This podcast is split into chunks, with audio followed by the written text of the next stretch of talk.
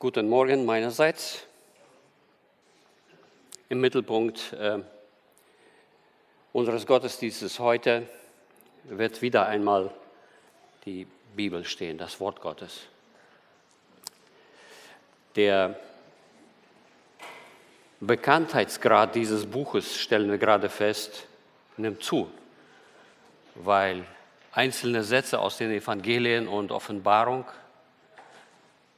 sind im Begriff oder stehen kurz davor, sich auf die Titelseiten der Weltzeitungen zu schlagen.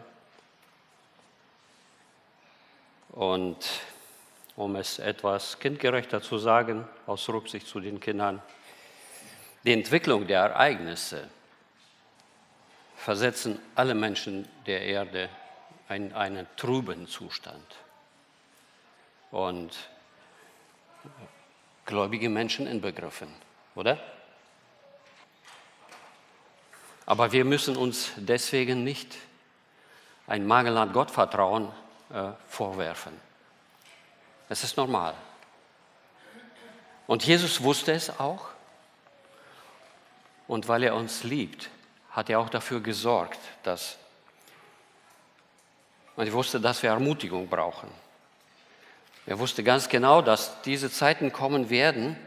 Und er sagte zu seinen Jüngern und uns allen, euer Herz erschrecke nicht und verzeige nicht. Oder in Johannes Evangelium Kapitel 16 lesen wir, in der Welt habt ihr Angst, aber seid getrost. Ich habe die Welt überwunden. Und in dem berühmten 24. Äh, Kapitel des Matthäusevangeliums sagt er, ihr werdet hören davon. Aber lasst euch dadurch nicht schrecken, denn das alles muss so kommen. Und einige hören es nicht nur, sondern erleben es. Es muss so kommen, doch es ist noch nicht das Ende dieser Weltzeit. Aber eine Ermutigung, Jesus sagt, wenn aber dies anfängt zu geschehen, so richtet euch auf, denn eure Erlösung ist nahe. Wir werden aber dennoch, also auch trotz dieser Ermutigung, wir hören die nicht zum ersten Mal, aber wir benötigen trotzdem eine gewisse Anstrengung, und, um uns auf das Wort wieder zu konzentrieren und das auf uns wirken zu lassen. Wir haben heute ein Thema, wiedergeboren zur lebendigen Hoffnung, aus dem ersten Kapitel, aus dem ersten Brief des Petrusbriefes. Wir lesen zusammen den Vers, der Vers 3. Gelobt sei der Gott und Vater unseres Herrn Jesus Christus, der uns aufgrund seiner großen Barmherzigkeit wiedergeboren hat zu einer lebendigen Hoffnung durch die Auferstehung Jesu Christi aus den Toten. Das ist das Thema. Gottes Barmherzigkeit, wiedergeboren zu einer lebendigen Hoffnung. Das ist das, was mich jetzt wochenlang bewegt hat, auch man könnte fast meinen, dass die Menschen, die von Gott wiedergeboren sind zum neuen Leben, sich bei dem Rest der Welt fast entschuldigen müssen, weil sie sind nämlich die Einzigen, die eine lebendige Hoffnung haben, mit Ewigkeitswert. In dieser traurigen und hoffnungslosen Welt gibt es Menschen, die eine lebendige Hoffnung haben. Und das sind die Menschen, die von Gott wiedergeboren sind zu einem neuen Leben. Die Wiedergeburt ist ein Wunder, ein großes Wunder. Sie ist das lebensschaffende Werk Gottes im Herzen eines Menschen.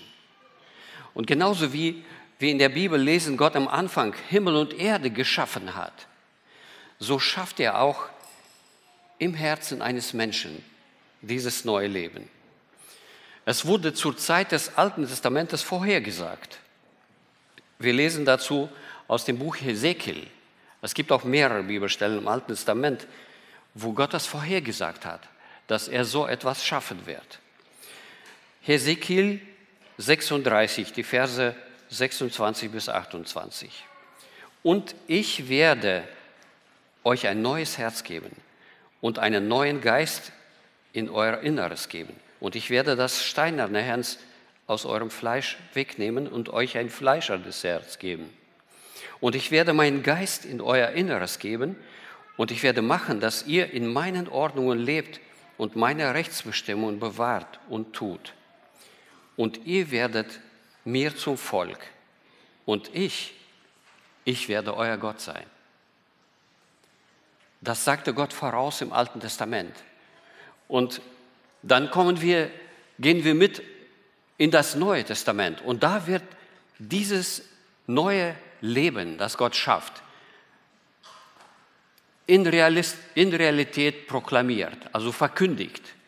Und äh, Paulus schreibt zum Beispiel zu den Korinthern, beschreibt das und sagt, wenn jemand in Christus ist, so ist er eine neue Schöpfung. Das Alte ist vergangen. Siehe, Neues ist geworden. Das ist eine sehr starke Aussage. Davor gab es diese Aussage nicht. Aber durch Jesus Christus, wie Paulus das sagt. Petrus beschreibt auch in dem gleichen äh, ersten äh, Brief zu den Gemeinden und er sagt, ihr seid wiedergeboren durch das lebendige Wort.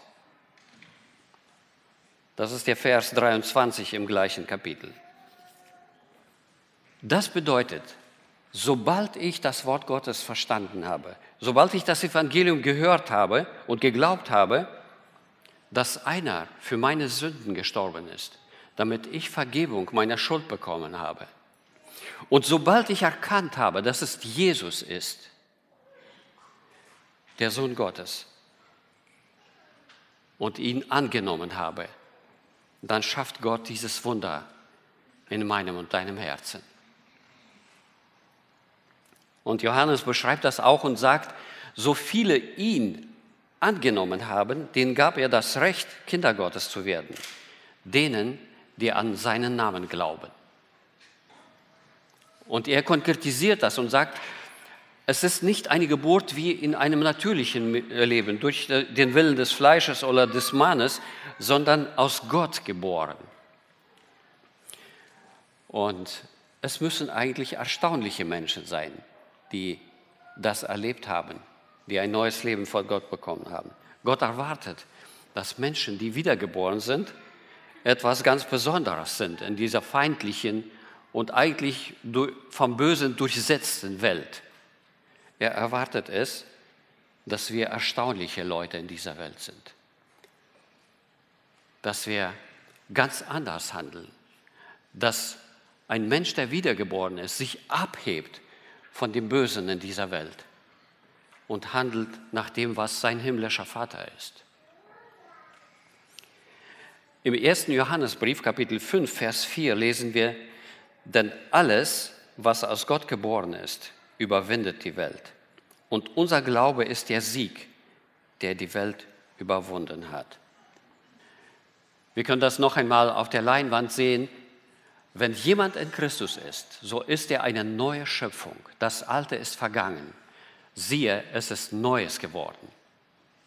Und diese Menschen, die das erlebt haben, sind erstaunliche Menschen, die die Welt und das, was die Welt steuert, überwinden können. Sie haben die Kraft, Sünde zu überwinden. Sie haben die Kraft, Widerstand gegen die Sünde und Sieg davon zu tragen. Wir gehen weiter in diesem Vers, den uns Petrus vorschlägt, als Lobpreis an Gott und sagt, er hat uns wiedergeboren aufgrund seiner großen Barmherzigkeit. Gottes Barmherzigkeit ist das Motiv, warum Gott das tut. Warum Gott dich und mich aus dem Verlorensein gerettet hat und uns ein neues Leben gibt. Es geschieht alles, was Gott tut, man muss sagen, aus seiner großen Barmherzigkeit. Wann merken wir dann etwas von der großen Barmherzigkeit Gottes? Natürlich, in dem Augenblick, wenn wir durch den Glauben an Jesus diese Schwelle zum neuen Leben überschritten haben, dann merken wir, das ist die Barmherzigkeit Gottes. Er hat mich gerettet. Und diese Barmherzigkeit, die ist dann brandneu. In der Wiedergeburt erleben wir das und da, dann sagen wir, das ist absolut neu, was wir jetzt erlebt haben. Das gab es noch nie, dass Gott zu mir so barmherzig war. Das ist einfach wie eine Geburt, ein, ja, etwas Neues. Aber wir merken vielleicht im Nachhinein, wenn wir zurückblicken, Gottes Barmherzigkeit war auch da, bevor wir ihn im Glauben angenommen haben. Das heißt, auch vor unserer Wiedergeburt hat Gottes Barmherzigkeit vielleicht dich 50 oder 60 Jahre lang ertragen. In deinem Widerstand, in deiner Ablehnung. Aber Gott hat dich getragen. Es gibt eine Geschichte, eine Rabbi-Geschichte. Äh, man kennt diese Geschichten so äh, und diese Geschichte ist dann so. Ein Rabbi, der vor vielen hundert Jahren gelebt hat, wohnte in einem einsamen Haus und eines Abends nimmt er einen müden Wanderer für die Nacht in sein Haus auf. Und nachdem sie gegessen hat, haben, dann äh, unterhalten sie sich und der Rabbi fragt den alten Mann, sagt er, du bist äh, schon sehr alt, nicht wahr? Ja, antwortet der Gast, ich bin fast 100 Jahre alt. Und während dieser Unterhaltung fragt der Rabbi weiter und fragt er nach seiner Religion, nach seiner Beziehung zu Gott. Und er sagt, ach, äh, ich glaube nicht an Gott, ich bin ein Atheist. Der Rabbi, der war so schockiert und er sagt, er sprach auf, macht die Tür auf und sagt, du kannst wieder rausgehen. Ich kann niemanden, der ein Atheist ist, in meinem Haus für diese Nacht aufnehmen.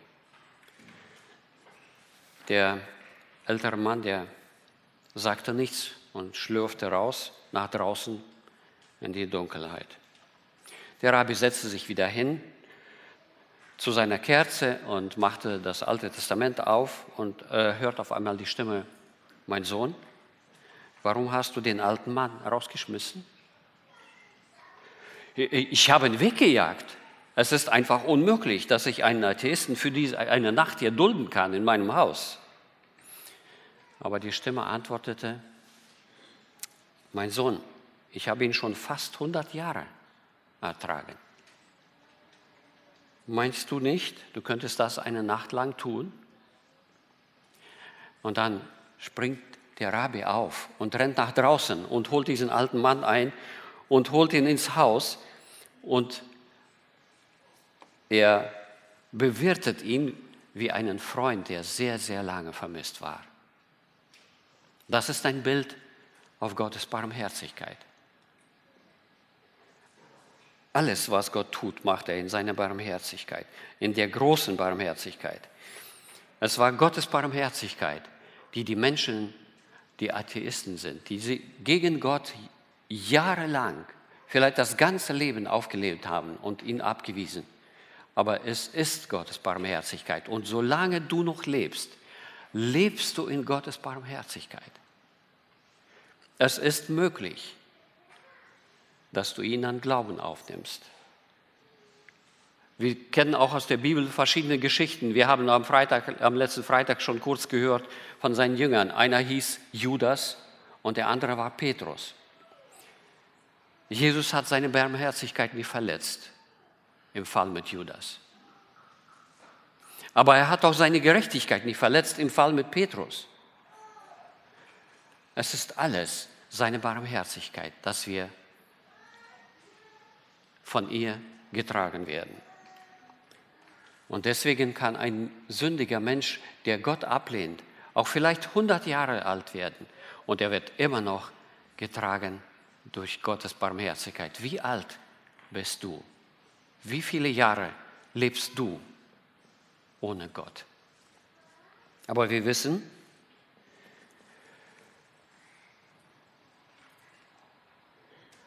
die Barmherzigkeit Gottes trägt dich und mich bis zu einem Tag, wo wir dieses Gebiet verlassen. Und dann sind wir raus aus dem Feld der Gottes Barmherzigkeit. Und dann ist keine Rettung mehr möglich. Auch das wissen wir. Gott hat uns wiedergeboren zu einer lebendigen Hoffnung. Das ist der nächste Punkt in diesem Vers. Und jemand hat gesagt, Hoffnung ist das Geburtstagsgeschenk, das Gott uns macht, wenn wir in Glauben zu ihm kommen, wenn wir Gottes Kinder werden. Wer zu Christus gehört, ist wiedergeboren zu einer lebendigen Hoffnung. Äh, was man jetzt sagen muss, es ist schlimm, aber es muss gesagt werden, die irdische Hoffnung der Menschen ohne Christus und ohne Glauben ist eigentlich nichts wert. Sie hält einen bestimmten Schein. Sie trägt einen bestimmten Zeitabschnitt. Sie spendet Kraft, weil Menschen brauchen Kraft und durch die Hoffnung, Hoffnung schöpfen sie neue Kraft. Was ist überhaupt die Hoffnung der Menschen? Was hoffen Menschen? Jemand sagt, ich hoffe einfach auf ein etwas besseres Leben. Und das ist die Hoffnung, die ihn trägt, die ihm wieder neue Kraft gibt. Und dann der andere sagt, ich hoffe ein, auf ein besseres Einkommen.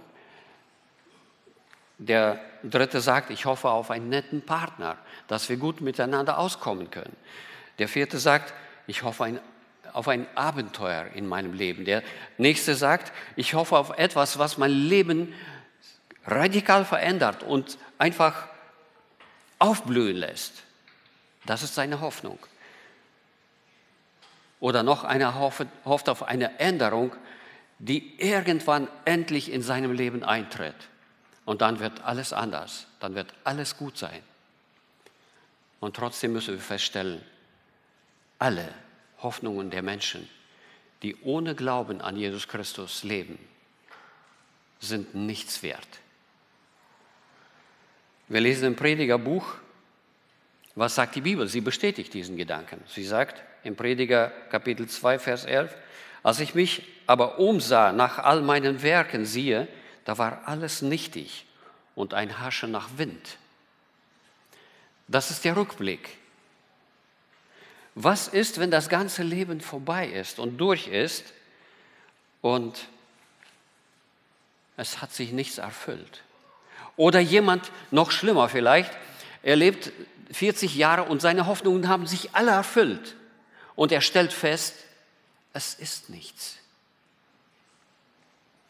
Paulus sagt, ihr wart ohne Christus in der Welt, ohne Hoffnung. Das ist eine genaue Beschreibung für Menschen, die eigentlich im Leben stehen, die eigentlich beschäftigt sind, die eigentlich voller Elan und Kraft sind.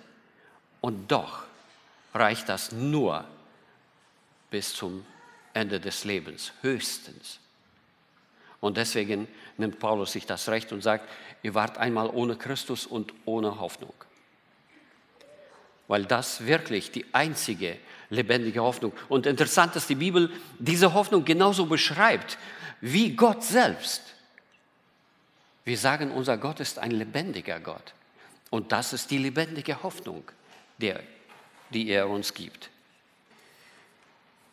Und dennoch auf dem Weg des Glaubens äh, werden wir gefährdet in unserer Hoffnung. Die Gefährdung ist durch Versuchungen der Sünde, aber sie steht nicht im Vordergrund. Sie, das ist eher so die Anfechtung und der Druck von außen oder die Verunsicherung von innen. Wir werden aber durch die Bibel ermutigt. In der Bibel begegnen Menschen, die dringend Hoffnung brauchten. Sie waren in der Verzweiflung und haben gehofft. Da sehen wir Hiob zum Beispiel.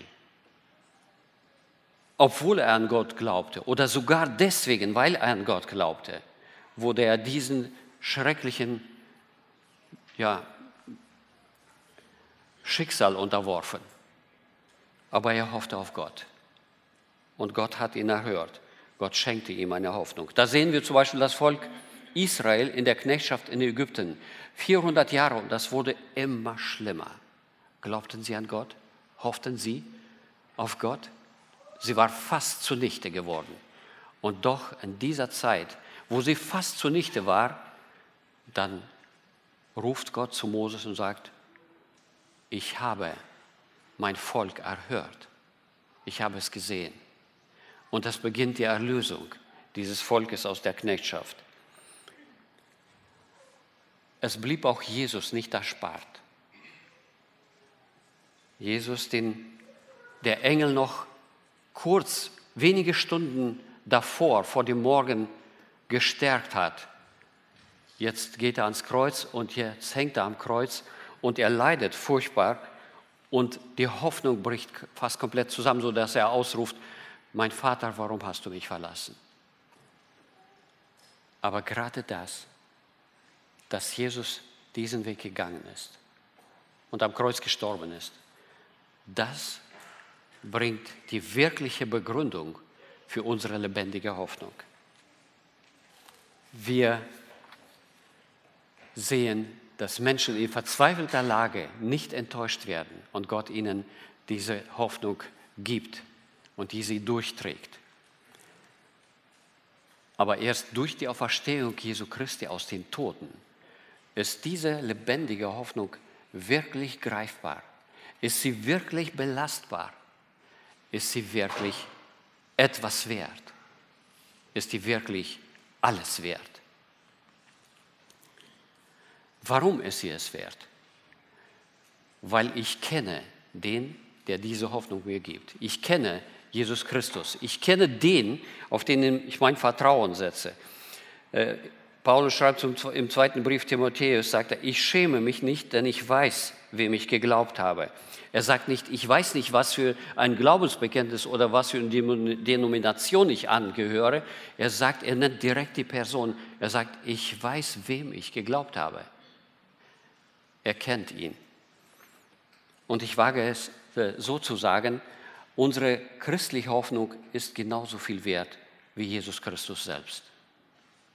Wenn das, was Jesus von sich gesagt hat, wahr ist, dann stimmt unsere Hoffnung, dann ist sie begründet. Wenn Jesus lebt, dann haben wir die beste Hoffnung, die wirkliche Hoffnung, die lebendige Hoffnung. Alles, was wir in unserem Glauben durchleben und alles, was der Inhalt unseres Glaubens ist, alles steht und fällt dadurch, dass Jesus diese Hoffnung gegründet hat durch die Auferstehung aus den Toten. Und das unterstreicht Petrus in seinem Brief ganz besonders. Petrus war derjenige, der vielleicht sich als Erster bekehrt hat, weil er der Erste war, der gesagt hat, du bist Sohn Gottes, der Sohn des lebendigen Gottes. Petrus war auch der Erste, der die Predigt gesagt hat. Als sie 100, mit 120 Leuten mit dem Heiligen Geist erfüllt wurden und sie alle bekamen diese neue, dieses neue Leben und den Heiligen Geist, dann war das nur natürlich, dass so ein Mann wie Petrus aufsteht und die erste Predigt spricht. Und das bekehren sich ganz, ganz viele Menschen. Petrus war aber auch der Erste, der mit der Predigt zu den Heiden, zu den Nichtjuden geschickt wurde. Und die durch diese Predigt mit einverleibt wurden in die Gemeinde. Auch Menschen wie wir bekamen diese lebendige Hoffnung über Jesus Christus. Und Petrus war einer der Ersten, der zum Grab gekommen ist und da hineinschaute. Und er war auch einer der Ersten, dem sich Jesus offenbarte. Das sagt die Bibel. Für Jesus war es wichtig, dass Petrus angesprochen wird, dass Petrus zuerst diese Botschaft bekommt, Jesus lebt. Und deswegen nimmt Petrus das zum Anlass und sagt, das ist so grandios, das ist so überwältigend. Gott hat uns wiedergeboren zu diesem neuen Leben durch die Auferstehung Jesu Christi. Durch die Auferstehung Jesu Christi trägt dieses neue Leben Und durch die Auferstehung haben wir diese lebendige, wirkliche Hoffnung. Ich möchte beschließen und noch einmal das wiederholen. Weil ich den kenne, dem ich geglaubt habe, ist meine Hoffnung sicher. Und unsere christliche Hoffnung ist genauso sicher und fest wie Jesus Christus selbst. Und wenn Jesus Christus auferstanden ist, dann habe ich eine lebendige Hoffnung. Und Jesus hat selbst gesagt, ich will wiederkommen und euch zu mir nehmen, damit auch ihr seid, wo ich bin. Das ist das, wofür Jesus gesorgt hat, dass wir dieses Wort haben, dass dieses Wort uns trägt. Wir brauchen das. Amen.